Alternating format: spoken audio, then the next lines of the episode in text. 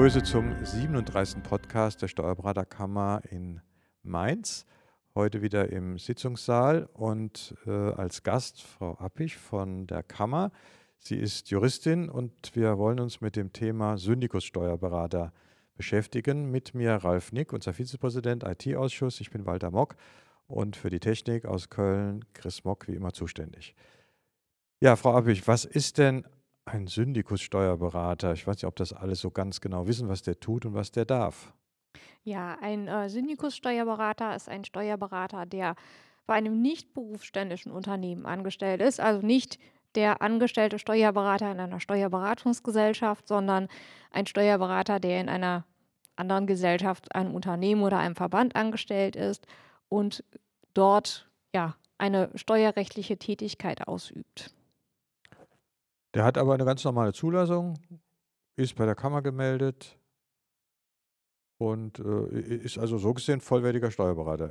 Muss der denn oder kann der denn eine Kanzlei nebenbei betreiben oder wie ist da die Situation? Also er muss sogar, also er muss unser Mitglied sein. Ähm, natürlich, sonst kann er nicht Steuerberater sein. Ja. Ähm, und er muss auch grundsätzlich eine Kanzlei einrichten und eine Haftpflichtversicherung unterhalten. Das heißt, ähm, das ist seine, seine zusätzliche Beschäftigung. Also eigentlich ist er ein ganz normaler Steuerberater und zusätzlich ist er in diesem Unternehmen angestellt. Also wenn ich das jetzt so aus der berufsrechtlichen Seite sehe, als normaler Steuerberater, wenn ich eine eigene Praxis habe, darf ich ja nicht nebenbei noch irgendwo angestellt sein, in einer, jetzt sag ich mal, in einem Autohaus oder in einem Industriebetrieb. Ähm, da bräuchte ich ja eine Zustimmung. Wenn ich aber dann Syndikus-Steuerberater bin, dann darf ich diese Tätigkeit ausüben. Ganz genau. Wenn ich die Voraussetzungen für den Syndikus-Steuerberater erfülle, ähm, das bedeutet in erster Linie, dass ich dort ja auf dem Gebiet des Steuerrechts tätig bin bei diesem Arbeitgeber, dann gilt für mich dieses Verbot der Angestellten-Tätigkeit nicht, dann darf ich das ausüben. Und die Kammer überprüft das oder die, die lässt den zu oder wie ist das ein Verfahren oder? Genau, das ist ein Verfahren. Da gibt es ähm, eine Bescheinigung, die muss der Arbeitgeber ausstellen, weil es geht natürlich in erster Linie darum, ähm, ja, Stichwort Unabhängigkeit der Berufsausübung darf, also wenn ich Steuerberater sein möchte, dann muss ich das auch ähm, ja, in vollem Maße sein können. Das heißt, habe ich einen Mandanten, einen Prüfungstermin oder einen Gerichtstermin, dann muss ich jederzeit meinen Arbeitsplatz verlassen können, auch wenn ich halt diese Tätigkeit im, im, Industrieunternehmen ausübe. Das heißt, der Arbeitgeber muss bescheinigen, ja, ich bin damit einverstanden, dass, der, dass dieser Arbeitnehmer jederzeit seinen Arbeitsplatz verlassen darf und er muss bestätigen, dass er bei ihm eine Tätigkeit im Bereich des Steuerrechts ausübt. Dazu ähm, muss der Arbeitsvertrag vorgelegt werden. Da schauen wir rein, dass keine unvereinbaren Regelungen getroffen sind die beispielsweise die Unabhängigkeit beeinträchtigen oder Tätigkeiten wie eine Akquise-Tätigkeit für das Unternehmen, dass das dort nicht vereinbart ist. Und ähm, ja, für gewöhnlich lassen wir uns noch eine detaillierte Stellenbeschreibung dazu geben, dass wir auch genau wissen, was derjenige ausübt. Und wenn diese Voraussetzungen alle erfüllt sind und er eine Kanzlei eingerichtet hat und eine Berufshaftpflichtversicherung unterhält, dann kann er Syndikus-Steuerberater sein. Also das heißt aber auch im Umkehrschluss, die Syndikustätigkeit wird nur für diese eine spezielle Tätigkeit ausgeübt. Wenn ich jetzt bei der Firma A beantrage, ich will da äh, Syndikussteuerberater sein und ich wechsle morgen in die, wegen mir sogar ein Tochterunternehmen, sind, äh, Gesellschaft 2, dann müsste ich wieder neu beantragen, die Syndikustätigkeit bei dieser neuen Firma. Ganz genau. Also man kriegt keinen Schein, ich bin jetzt Syndikus-Steuerberater und äh, bis zum Lebensende darf ich das machen. Okay. Habe ich, hab ich, denn da jetzt irgendwie ein Abgrenzungsproblem? Wenn ich jetzt eine eigene Kanzlei habe, äh, arbeite im Steuerlichen für diesen Arbeitgeber, äh, für den kann ich ja jetzt Bilanzen machen, Steuererklärungen machen?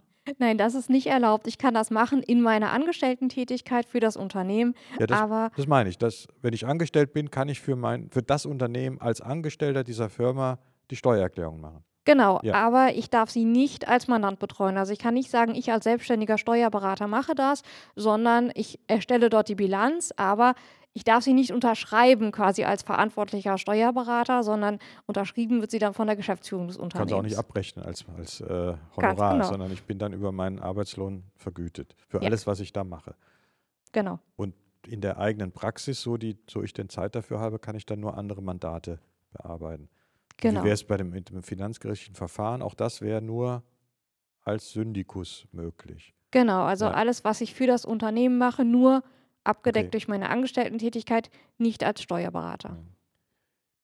Wie ist denn die Situation? Äh, die Kollegen sind ja alle im Versorgungswerk. Gilt das auch für den Syndikus-Steuerberater? Denn der ist ja dann in so einer Zwieterstellung. Er ist angestellt und er ist selbstständig.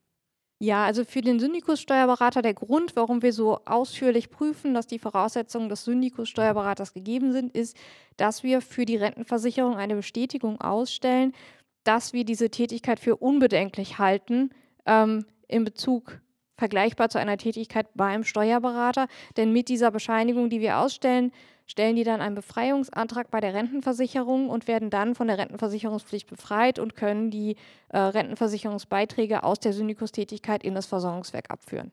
Okay. Da ist aber nochmal wichtig zu erwähnen, dass es nicht automatisch geht, sondern dass ich aktiv die Befreiung bei der deutschen Rentenversicherung beantragen muss. Da berät aber dann sicher unsere Kammer. Oder weist darauf hin. Selbstverständlich. Also zum einen ähm, muss auch eine gesonderte Erklärung zu den Berufspflichten abgegeben werden, in der auch immer drin steht, ich weiß, dass ich das beantragen muss und dass die Kammer mir keine Garantie dafür geben kann, weil es ja Entscheidung der Rentenversicherung ist. Und wir senden ja danach auch aktiv die Unbedenklichkeitsbescheinigung zu. Ähm, und wo auch äh, mit einem Anschreiben, dass die jetzt zur Vorlage bei der deutschen Rentenversicherung bestimmt ist. Ja, Ralf, also Eine, ich habe eine Frage ja, hätte ich vielleicht noch erstmal, seit wann gibt es den Syndikus?